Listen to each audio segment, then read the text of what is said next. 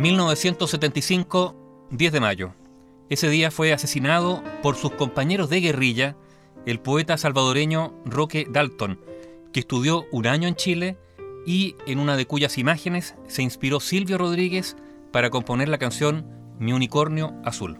Mi unicornio azul ayer se me perdió. Conocí a Roque, a su esposa y a sus tres hijos a finales de los años 60 en La Habana, recordó el cantautor a propósito de su disco Unicornio del año 1982. Juan José Dalton, hijo de Roque, me contó que allá, en las montañas del Salvador, andando con la guerrida tropa de los humildes, trotaba un unicornio azul, dijo Rodríguez. Para esa fecha, Roque Dalton ya estaba muerto. Hay un interesante artículo de la BBC a propósito de un documental de la cineasta austriaca Tina Leich, donde hablan testigos del fin del poeta. Roque Dalton había nacido en San Salvador el 14 de mayo de 1935 y fue el fruto de un romance entre su padre, que estaba casado, un estadounidense que se había vecindado en El Salvador, y su madre, la enfermera María García. Se crió Roque en el ala más privilegiada de la sociedad salvadoreña. Su padre lo inscribió en los mejores y exclusivos colegios del país y desde muy joven incursionó en la poesía. Obtuvo el título de bachiller en 1952 y decidió estudiar leyes. Y su papá lo apoyó para que viniese a Chile en 1953 y la idea era estudiar Derecho en la Universidad Católica. Sin embargo, al llegar a Santiago, Dalton prefirió dejar el catolicismo de lado y estudiar en la entonces reformista Universidad de Chile. Y allí aprendió, pero más que derecho, aprendió de marxismo.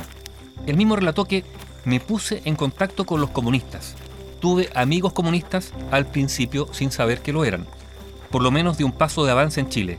Y de católico conservador que era, pasé a ser un católico progresista, un social cristiano. Después de 11 meses en nuestro país, Roque Dalton volvió a El Salvador y se acercó al Partido Comunista. Comenzó a publicar sus primeros trabajos de poesía y también a ganar sus primeros premios literarios.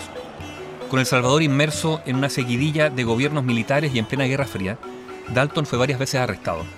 Finalmente partió al exilio a México y de allí visitó la Unión Soviética, Checoslovaquia y otros países del bloque soviético para terminar finalmente radicado en Cuba.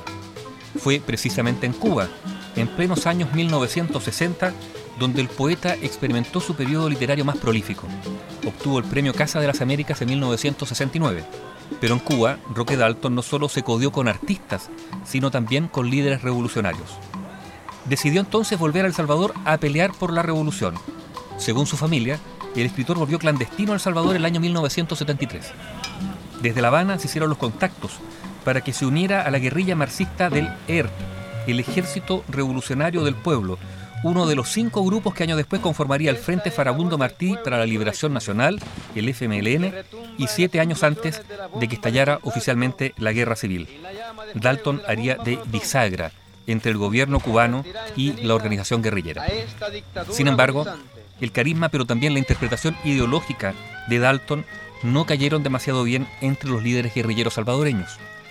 Documentos dados a conocer tras su muerte por el ERP mostraron una pugna entre la tendencia operativa, encabezada por el líder del grupo Alejandro Rivas Mira, que ponía énfasis en la conducción militar, y el movimiento formado alrededor de Dalton, peyorativamente llamado burocrático por su contraparte, que los descalificaban catalogándolos de pequeños burgueses pensantes.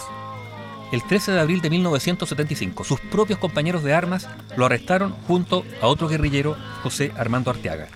A Roque Dalton lo acusaron de incitar la insurgencia, pero también de ser un agente encubierto de la CIA, acusación clásica de los movimientos de extrema izquierda.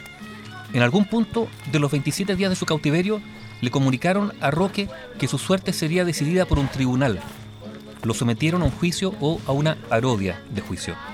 El otro prisionero, Arteaga, ya había sido asesinado por un alto comandante del ERP.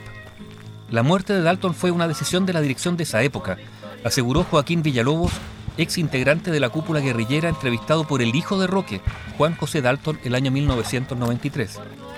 Está el testimonio de Saúl Mendoza, un guerrillero que estaba en la casa clandestina en que estaba detenido Roque, y otro testimonio es el de otro guerrillero, Porfirio Hernández, quien relató en ese documental de ley.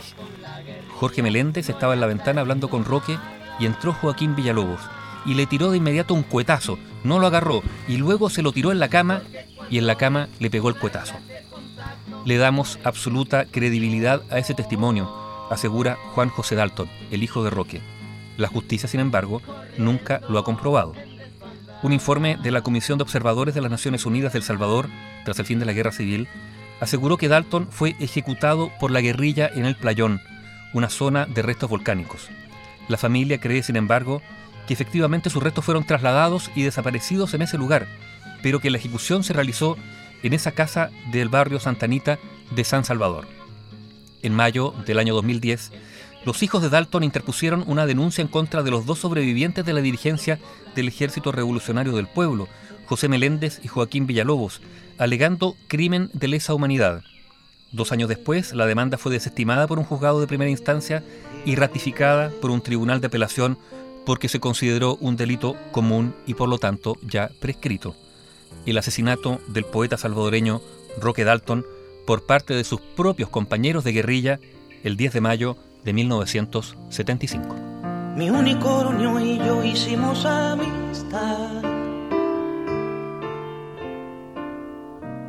Un poco con amor, un poco con